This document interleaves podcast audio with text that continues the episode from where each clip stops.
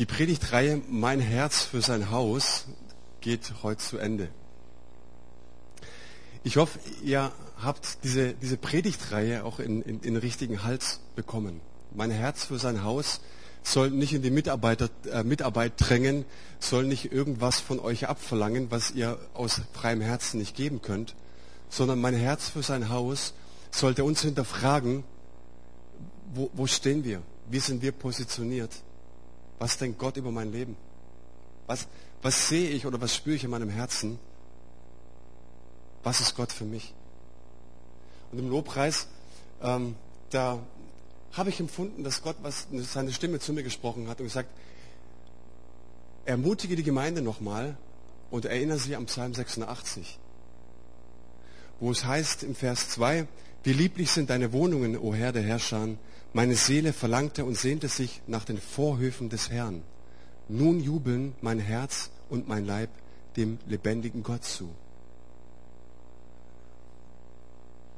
Es geht nicht um die Liebe von irgendwelchen Aktionen, sondern es gibt Menschen, die in den Psalmen schreiben und beten, mein Herz, mein ganzes Leben, meine Einstellung zu Gott bestimmt auch meine Einstellung zu seinem Haus und seiner Gemeinde. Da sehnen sich Menschen nach der Gegenwart Gottes und das Haus Gottes und die Gegenwart Gottes ist so eng miteinander verknüpft, dass du es nicht trennen kannst.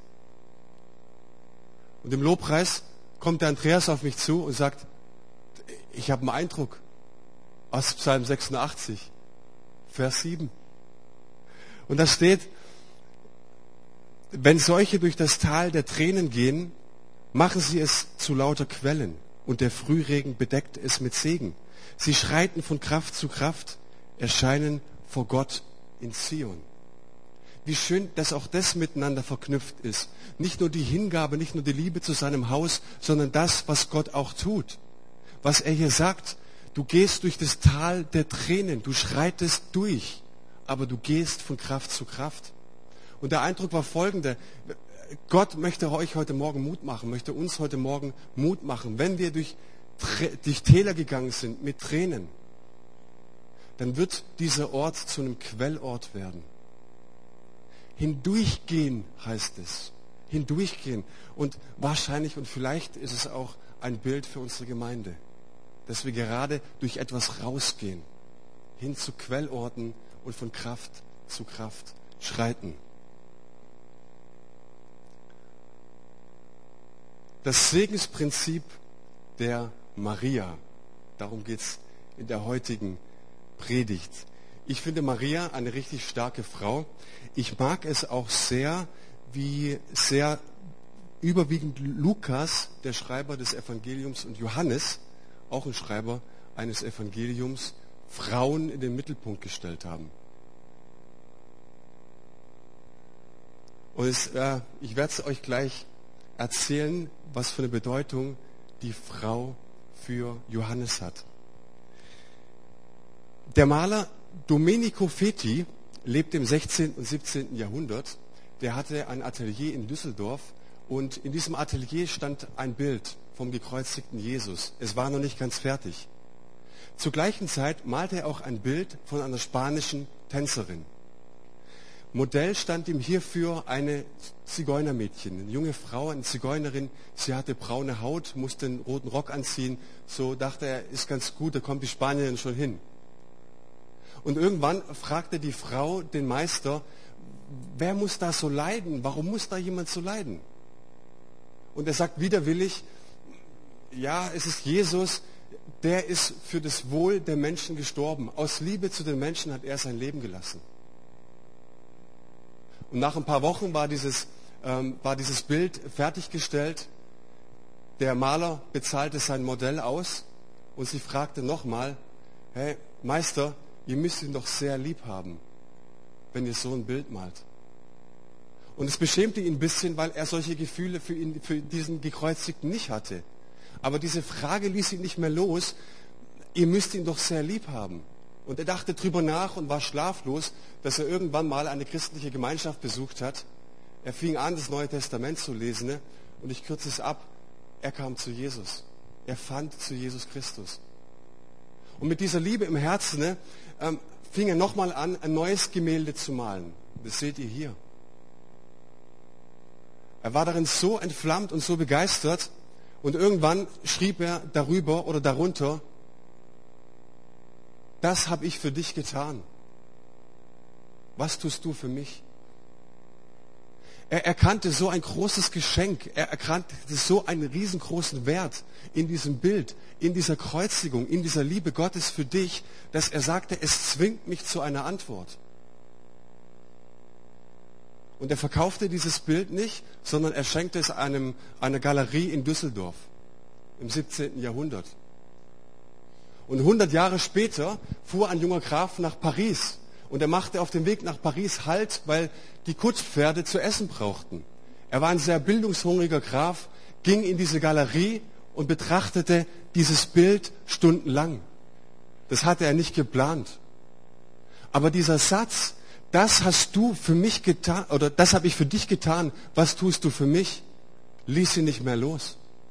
Und er ging raus aus der Galerie, gab seinen Titel, seinen Adel ab, verkaufte alles, was er hatte sein ganzes Wissen, alles, was er besaß, weihte er Jesus. Das war der Graf Nikolaus von Zinzendorf. Es ist der Begründer der Bruderunität in, Bruderunität in Herrnhut. Ähm, er sandte später Missionare in aller Welt aus. Missionare, die sich auch zu einer Antwort herausfordern ließen die freiwillig auch ihren Stand aufgegeben haben und sich in Sklaverei begeben haben in anderen Völkern, weil sie Menschen mit dieser Liebe Gott dienen wollten und den Menschen dienen wollten. So, mein Punkt ist heute Morgen, wenn ich Christus verstanden habe, und das meine ich nicht moralisch, das meine ich seinsmäßig, wenn ich Gott in seiner Liebe verstanden habe, dann fordert es mich zu etwas heraus. Und das sehen wir auch in der Geschichte der Maria. Sehr gut, sie war eine Frau, die eine überwältigende Antwort gegeben hat. Und wir lesen da im Johannesevangelium im zwölften Kapitel im Vers 1, sechs Tage vor dem Passafest kam Jesus wieder nach Bethanien, dem Ort, wo Lazarus wohnte, den er vom Tod auferweckt hatte. Die Geschwister hatten Jesus zu Ehren ein Festessen vorbereitet. Martha trug auf, während Lazarus mit Jesus und den anderen zu Tisch lag. Zwei Beobachtungen. Die erste Beobachtung, der Lazarus wird erwähnt und er lag nur zu Tisch. Jetzt habe ich mir überlegt, wie ist es bei unseren Glaubenskonferenzen? Müsste nicht der eigentlich der Protagonist sein? Der hat doch eigentlich das, das Wunder erlebt. Er war tot und Jesus erweckte ihn von den Toten zum Leben. Müsste er nicht eigentlich predigen, die Konferenz halten, beziehungsweise hier in Aktion treten? Er tritt's nicht. Kleiner Appell an die Männer und ich schließe mich mit ein. Reicht es, wenn du nur anwesend bist? Reicht es, wenn du einfach nur zu Tisch liegst und du ein lebendiges Zeugnis bist unseres großen Gottes? Oder müssen wir uns manchmal in Szene setzen, Ellenbogen raus, uns behaupten? Für Lazarus reichte es und für Johannes wohl auch. Er nimmt etwas ganz, ganz anderes in den Blick. Es heißt auch, und das ist die zweite Beobachtung, dass die Martha auftrug. Und wer sich schon mal an die Evangelien rangewagt hat, sie durchzulesen, bei dem wird es wahrscheinlich klingeln. Der sagt, Martha trug auf. Das kenne ich doch irgendwoher. Ja, das kennen wir aus dem Lukas-Evangelium. Da steht die Geschichte von Maria und Martha. Martha, die steht da in dieser Geschichte für eine Frau, die sehr geschäftigt ist. Die andere, die Maria, die steht dafür, dass sie empfangend ist, dass sie abwartend ist. Und wenn wir diese Geschichte zum allerersten Mal hören oder lesen würden, die Geschichte von Maria und Martha, Und wir haben ja das Problem, dass wir die Geschichte schon von Kindesbeinen ankennen. Wenn du sie zum ersten Mal hören würdest, dann hätten wir Schwierigkeiten, den Frauen eine Rolle zuzuweisen. Das fällt uns in anderen Geschichten in den Evangelien viel einfacher, wenn wir beispielsweise von der Geschichte die Sünderin und der Pharisäer lesen, da wird uns schnell klar, hm, wer der Gute ist, wer der Böse ist. Es wird sehr, sehr schnell klar, wer gleich eine auf den Deckel kriegt. Ja? Bei den beiden Frauen ist es ein bisschen schwieriger. Warum? Weil sie Jesus beide von ganzem Herzen lieben. Weil sie beide Jesus von ganzem Herzen nachfolgen.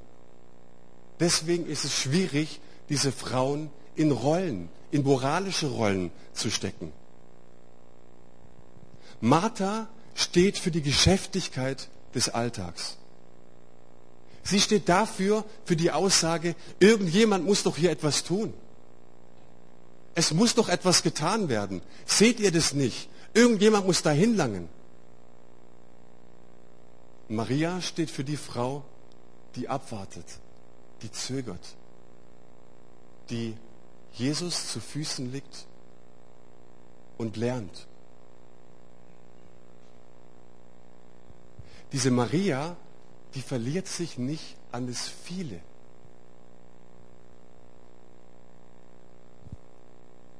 Und geht es mir nicht ganz genauso, dass ich mich oft an das Viele verliere? Wie viel sehe ich, was nicht in Ordnung ist, was nicht so ist, wie es sein sollte? Wie viel inneren Impulsen gehe ich tagtäglich nach, um irgendetwas zu befriedigen, um irgendwas nachzurennen, was nicht nach meinem Geschmack ist, was nicht meinen Idealen entspricht? Was muss ich denn eigentlich noch nach Gottes Willen fragen? Es liegt doch auf der Hand, was zu tun ist. Wenn ich in meine Familie schaue, in die Gemeinde schaue, in meinen Freundeskreis schaue, die Menschen in der Gemeinde sehe, es ist doch klipp und klar, was zu tun ist. Und wir sehen die Not, wir sehen die Bedürfnisse, wir sehen das Verlangen der Menschen und das ist uns Berufung genug. Aber ersetzt die Not wirklich die Berufung? Ersetzt das, was wir sehen, was, tun, was wir zu tun hätten, wirklich das, was Gottes Wille für mein Leben ist?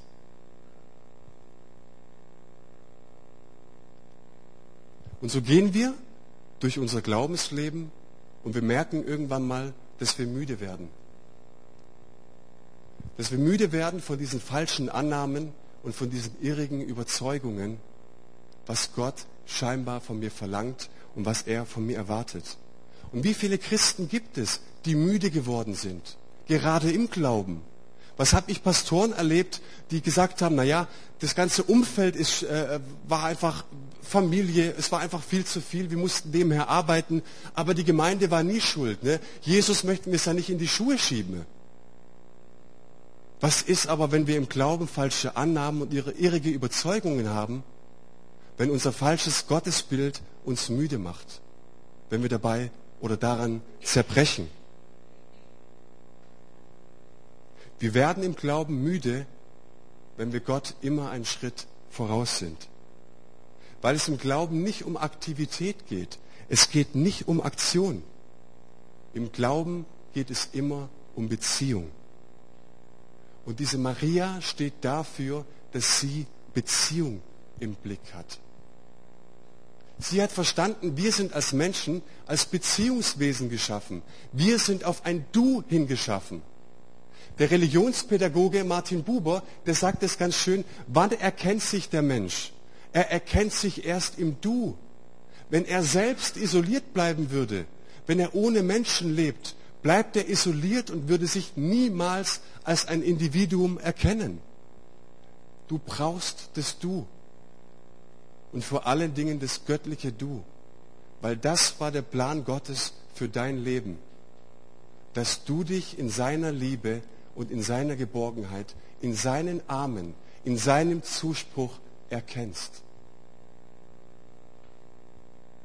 Wir sind nicht für unsere Aufgaben geschaffen. Du bist nicht geschaffen für deine Karriere, für deine ehrgeizigen Ziele. Wenn du deine ehrgeizigen Ziele ersetzt für die Beziehung, wird immer etwas unrund laufen. Wenn du deine Karriere opferst für deine Beziehung, wirst du immer merken, du wirst müde werden. Warum? Weil es der Plan unseres Gottes war, dass wir aus Beziehung, in Beziehung und zu Beziehung leben. schlauer Mann sagte mal, hat mich sehr inspiriert für diese Predigt, wir lieben es, gebraucht zu werden. Wir lieben es. Und wir gefallen uns auch in der Rolle. Wenn mich jemand anruft und mich fragt, kannst du mir helfen, ich brauche einen Rat, kannst du mal kommen, da ist eine Not, ich glaube, ohne dich schaffen wir es nicht, ja, das tut doch gut. Seien wir doch mal ganz ehrlich. Das ist doch schön, das poliert doch ein bisschen was auf in uns. Aber wir lieben es, gebraucht zu werden obwohl wir es eigentlich viel mehr brauchen, geliebt zu werden. Stimmt es?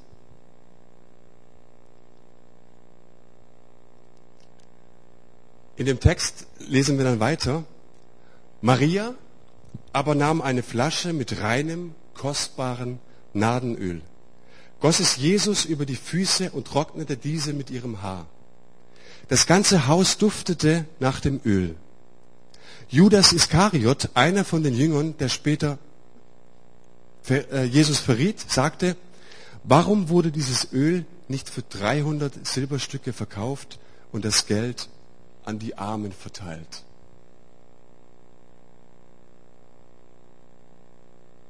Das ist eine grundsätzliche Beobachtung. Hier passiert irgendetwas Außergewöhnliches. Wir lesen, ne, dass der Duft des Öls das ganze Haus durchzog und durchdrungen hat. Jetzt müssen wir uns vorstellen, dass damals in der Antike, da gab es Menschen, die kein Duschgel kannten und auch kein Deo. Dann lesen wir davon, dass es die Jünger waren und Jesus, also mindestens 13 Personen, vielleicht ein bisschen mehr. Ich gehe davon aus, dass es in dem Haus ungefähr so roch wie in der Fußballkabine nach dem Spiel.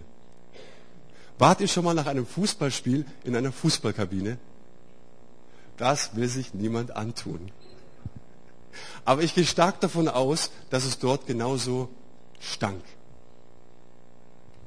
Und jetzt merken die Männer und alle, die drumherum sind, und nehmen mit ihren ganzen Sinnen wahr, dass hier etwas Besonderes passiert. Dass dass der Alltag, das Alltägliche, das, was wir gewohnt sind, durchbrochen wird von einem Akt der Hingabe und wie der Alltag zum Feiertag wird. Durch einen Akt der Hingabe, durch einen Akt der Liebe. Es duftet nach Hingabe. Und wenn wir ein bisschen recherchieren, dann stellen wir fest, dass dieses Nardenöl, von dem hier die Rede ist, ein Export aus Indien war, damit sehr, sehr teuer. Das fliegst du in der Antike nicht mal kurz ein. Dieses Öl wird uns auch gesagt, dass es 300 Silberstücke waren. Das bedeutet, ich habe es mal nachgerechnet, es war ein ganzes Jahresgehalt. Ein Jahresgehalt eines Tagelöhners. Wenn wir uns jetzt die sozialen Umstände und die wirtschaftlichen Umstände in der Antike vor, ähm, vor Augen malen, und ich mache das sehr gerne, weil dann gewinnt eigentlich der Text erst recht seine Strahlkraft. Wenn du überlegst, dass ein Tagelöhner zur damaligen Zeit um 5 Uhr morgens auf den Marktplatz ging, das machen sie heute teilweise noch am Damaskustor in Jerusalem, da findest du auch Tagelöhner, und die hofften natürlich, dass irgendjemand kommt der Marktplatz in der Antike war das Arbeitsamt. Und du hoffst, irgendein Weinbergbesitzer oder ein anderer Gutsbesitzer, der holt dich für diesen Tag ab zur Arbeit, dass du am Abend deinen Lohn bekommst. Den Lohn, den du da erhalten hast, der reichte aber auch nur für eine Mahlzeit. Der reichte nicht für die Familie und der reichte nicht für die Kinder. Du als Mann hattest selber etwas zu essen, mehr nicht. Und am nächsten Tag ging es wieder so wir hoffen, dass uns irgendjemand etwas zu essen gibt. Die Frauen, bei denen war es ein bisschen schwieriger mit der Arbeit, die waren oft, und das verstehen wir nicht, weil wir es vielleicht auch nicht wissen, waren oft zur Prostitution gezwungen.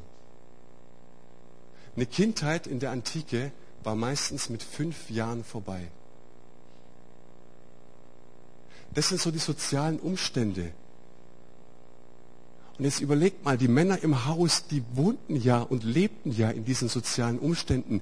Die kannten ja ihren Kontext. Die wussten ja, was ein Tagelöhner bekommt. Die wussten ja, wie viel die Maria ihrem Herrn jetzt einfach mal ganz kurz in zwei Minuten über die Füße gegossen hat. Und jetzt mal Hand aufs Herz als alter Schwabe. Das ist schon eine Menge, oder?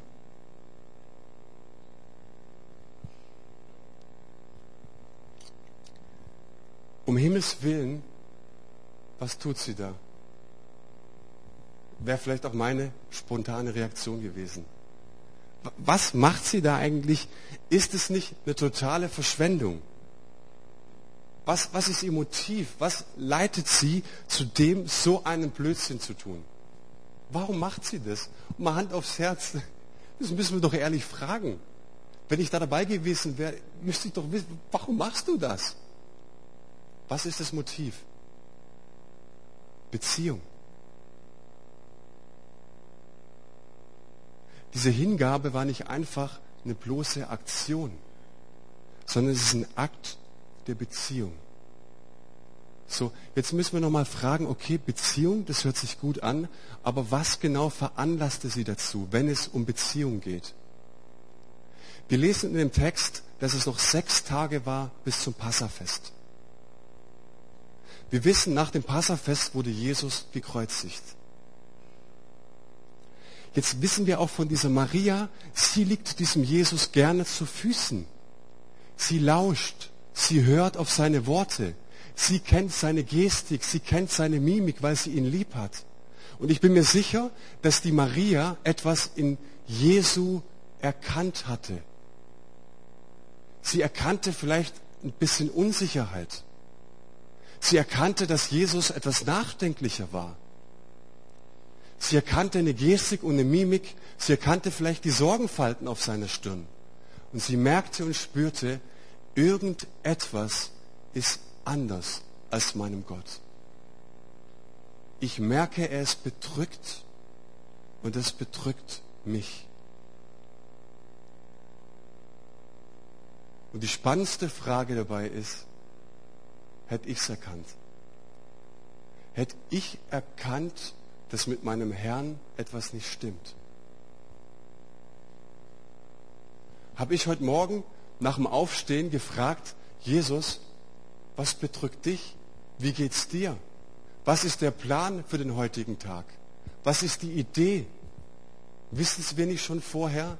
Heute ist Gottesdienst. Natürlich, ich weiß, nachher gibt's Brunch mit Freunden, vielleicht, wenn es gut läuft, gehen wir noch eine Runde spazieren. Der Tag ist doch abgedeckt. Was muss ich da eigentlich noch Beziehung suchen? Aber geht es darum wirklich im Glauben? Erkenne ich, und das ist mir ein Herzensanliegen für diese Predigt, erkenne ich, was Gott mit meinem Leben vorhat. Ich weiß, nächste Woche ist die Konferenz, da kommt der Starprediger, Da ist wieder die Aktion. Was muss ich nach Gottes Willen fragen? Aber wann habe ich das letzte Mal wirklich Beziehung gelebt? Und wenn ich Beziehung lebe, dann nehme ich mein Gegenüber ernst. Da trete ich mit Fragen an ihn. Wie geht's dir? Bedrückt dich was? Witzigerweise erlebe ich das bei meinen Kindern oder erleben wir, die Christi und ich, das an unseren Kindern. Unsere Kinder spüren und merken, wenn irgendetwas nicht stimmt mit Mama und Papa. Und selbstverständlich sind wir die Versorger. Ich erwarte ja nicht von meinen Kindern, dass sie mich immer wahrnehmen, wie es mir geht und dass sie, ähm, dass sie mich dann versorgen und trösten. Natürlich kommen die an uns ran und sagen, Mama, ich brauche und Papa, kannst du mal und so weiter. Klar sind wir die Versorger.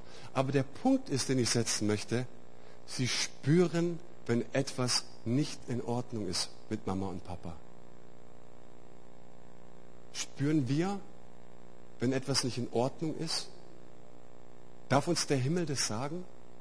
Darf mir mein Gott das sagen? Du, hier ist irgendwas komisch. Mich bedrückt es, wenn, wenn ein Mensch in der Gemeinde einsam ist.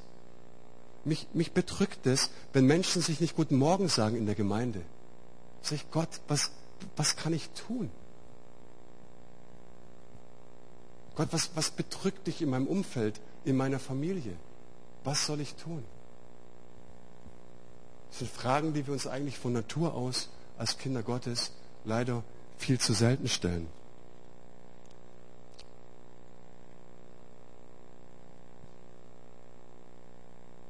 Wenn es dir um ein Du geht, wenn es dir wirklich um Beziehung geht, Beziehung zu Jesus, wenn du verstanden hast, dass es sein Herzensanliegen ist, dass, dass, es, dass er sich dafür aufgeopfert hat, weil er so gerne mit dir zusammen ist, weil er so gerne Gemeinschaft haben möchte, weil er dein Leben so reich machen möchte mit seiner Gegenwart, weil er dich ohne Ende liebt, weil er Zeiten mit dir genießt,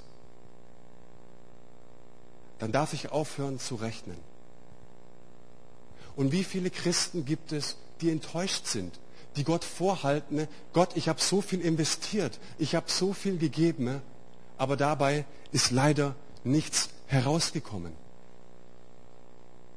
Bei Maria, und das ist das Besondere, sie versprach sich nichts von dieser Handlung. Sie kippt Jesus ein Jahresgehalt in zwei Minuten über die Füße und sie versprach sich nichts, weil diese, dieser Akt ein Beziehungsakt war. Und ich bin mir sicher, dass sie in späteren Jahren Gott auch nichts vorgeworfen hat, hat gesagt, Mensch Gott, äh, zehn Jahre später, warum lässt du mich im Stich? Weißt du noch, ich habe mal deinem Sohn ein Jahresgehalt über die Füße gekippt. Warum lässt du mich jetzt im Stich? Wenn es dir um Beziehung geht, und das ist das Herausforderndste, glaube ich, überhaupt, dann verlangst du nicht und dann erwartest du nicht. Und ich habe mir die Frage gestellt und die stelle ich mir ganz exklusiv persönlich, okay? Kein moralischer Appell an die Gemeinde. Ich stelle mir persönlich laut eine Frage. Manu, wenn du weißt, dass es um Beziehungen geht, warum wirfst du Gott denn so viel vor? Was habe ich schon in meinem Dienst an Enttäuschungen erlebt? Was haben wir Geld gegeben, was haben wir investiert in Menschen, von denen ich mir eigentlich so sicher war, die kommen zum Glauben an Jesus. Was haben wir Stunden und Stunden investiert und reingebuttert, alles nebenberuflich, ohne einen Cent dafür zu bekommen. Und du merkst irgendwie, manches ist leer geblieben, manches ist unerhört geblieben. Wie viel habe ich Gott schon in der Vergangenheit vorgeworfen, wegen meinem Einsatz? Aber kann es vielleicht sein, kann es vielleicht sein, dass ich meine Ohren viel zu selten auf die Gleisen Gottes lege? Dass ich viel zu wenig mich bestimmen lasse von der Agenda des Himmels als von meiner eigenen Agenda? Diese Rechnerei geht einfach nicht auf.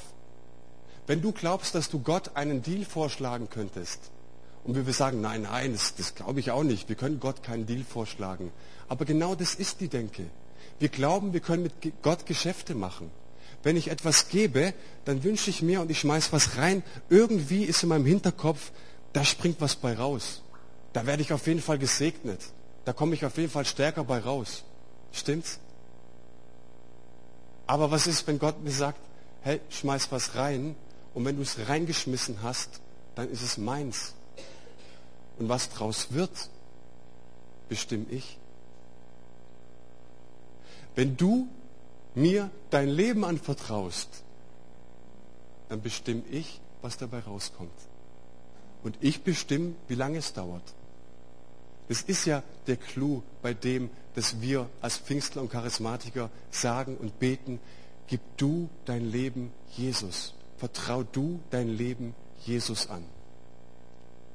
Wenn ich jemand anderem gehöre, dann gehöre ich jemand anderem und nicht mehr mir selbst.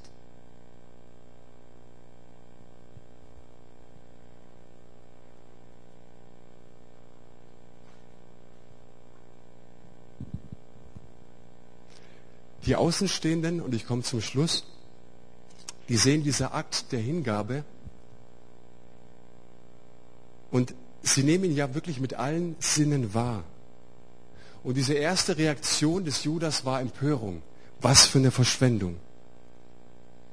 Ja, ich habe schon gefragt, was wäre meine spontane Reaktion gewesen. Und wir können diesen Akt der Hingabe mit einer Außenperspektive und mit einer Innenperspektive betrachten. Genauso wie wir ganz viele äh, Dinge, wo Menschen etwas hingeben, etwas opfern, immer mit einer Innenperspektive und einer Außenperspektive betrachten können. Was heißt es? Für den einen, der das von außen betrachtet, ist es selbstverständlich eine totale Verschwendung. Es ist idiotisch. Für den anderen, der eine Innenperspektive hat, der weiß, dass es eine logische Konsequenz ist. Ich habe meinen Gott in seiner Liebe erkannt. Hingabe, auch wenn es mehr ist, Opfer bringen, auch wenn es mehr sind, das tue ich, weil ich von Herzen meinen Gott erkannt habe. Und wie viele Christen gibt es, die Nachfolge immer noch als Nachteil empfunden oder empfinden? Wie viele Menschen gibt es, die sagen, Mensch, im Glauben muss ich immer nur loslassen und muss verzichten und es ist irgendwie immer so schwierig und irgendwie kriege ich nichts zurück? Ich behaupte mal diese, ich wage mal diese These. Sie haben Christus in seiner Liebe noch nicht erkannt.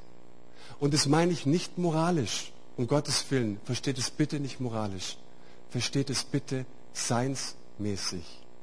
Hast du verstanden, was Jesus mit deinem Leben möchte?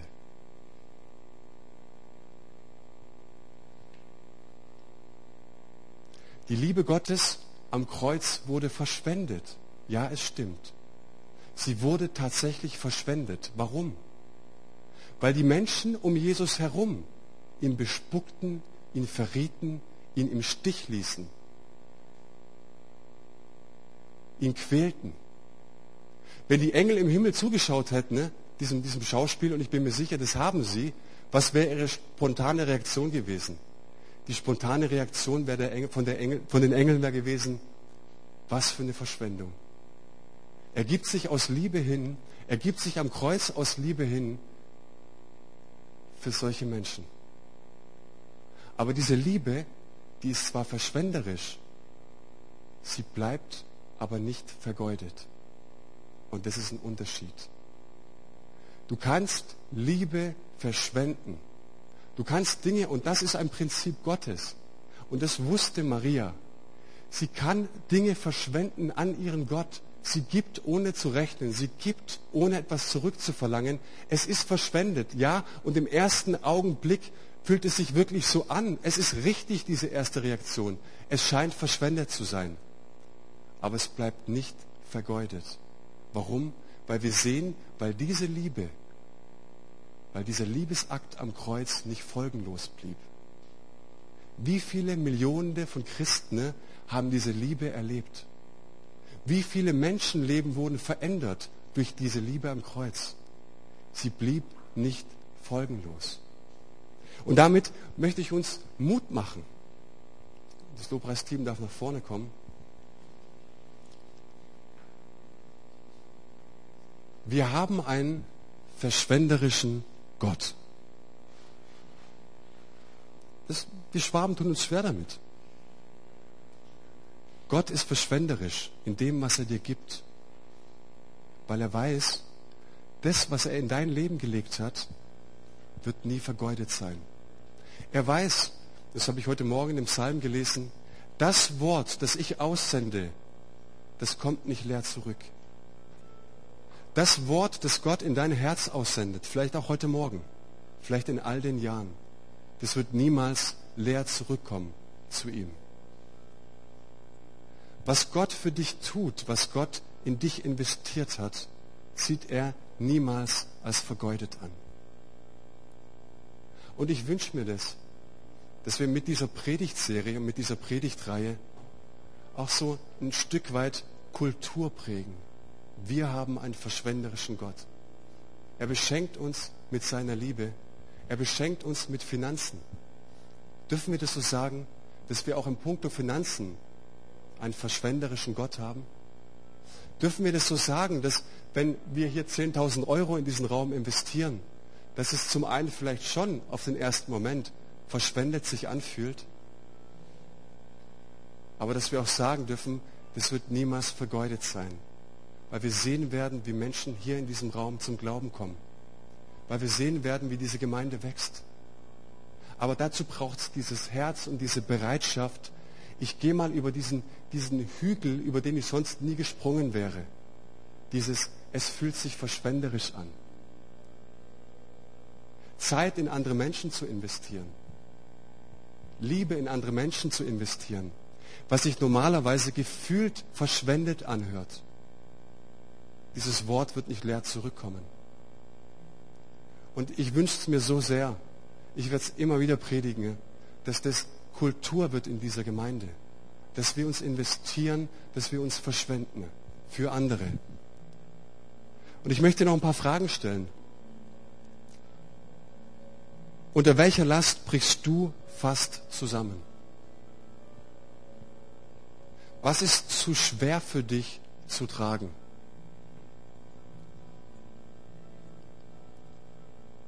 Was ist die Motivation deiner Geschäftigkeit? Was ist die Motivation deines ständigen Unterwegsseins? Die Motivation deines nicht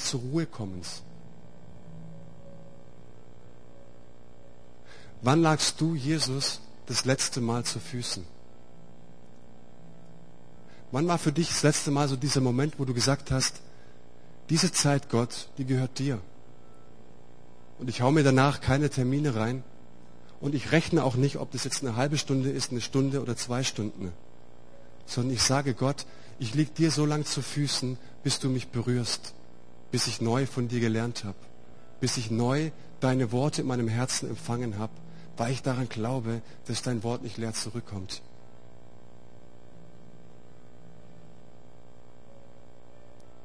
Und jetzt ganz praktisch, wann wirst du das in der nächsten Woche tun? Ich gebe dir ein paar Sekunden. Ne? Wenn du sagst, das war nicht alles ganz schwachsinnig, was der Typ da oben erzählt hat, dann mach dir jetzt mal Gedanken. Wann wirst du nächste Woche dir ein paar Stunden nehmen und sie reservieren für deinen Gott.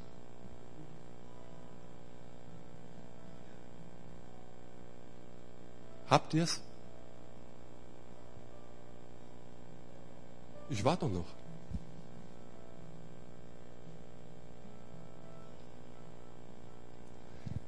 Jesus, wir danken dir, Herr dass in all unserer Geschäftigkeit, in allem Gemeindeaufbruch, in allem, was wir tun wollen, da wollen wir dich ins Zentrum stellen.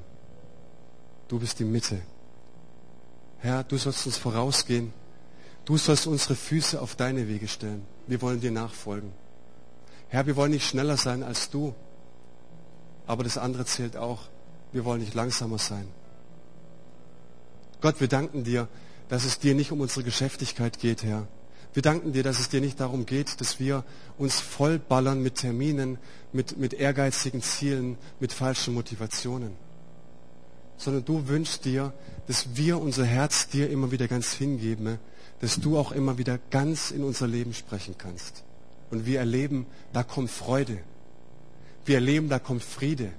Wir erleben, wenn wir uns verschwenden, wenn wir uns an dich hingeben, es ist keine Last sondern es ist ein Beschenktwerden. Und wir erleben das aber auch erst im, im Loslassen. Wir erleben erst dieses Beschenktsein, wenn wir mutig sind zu verschwenden. Und Gott, ich bete, dass du übernatürlich durch die Kraft deines Heiligen Geistes diesen Punkt in die Herzen setzt. Wir erleben erst Frieden, Freude, wenn wir uns dir ganz hingeben. Das ist der Deal, den du uns anbietest. Herr, ich bete, dass du zu den Herzen sprichst auch wenn es von außen betrachtet ein hartes Wort ist. Aber dass es ein wahres Wort ist. Und dass es das Potenzial hat, alles zu verändern. Herr, wir geben dir die Ehre. Amen.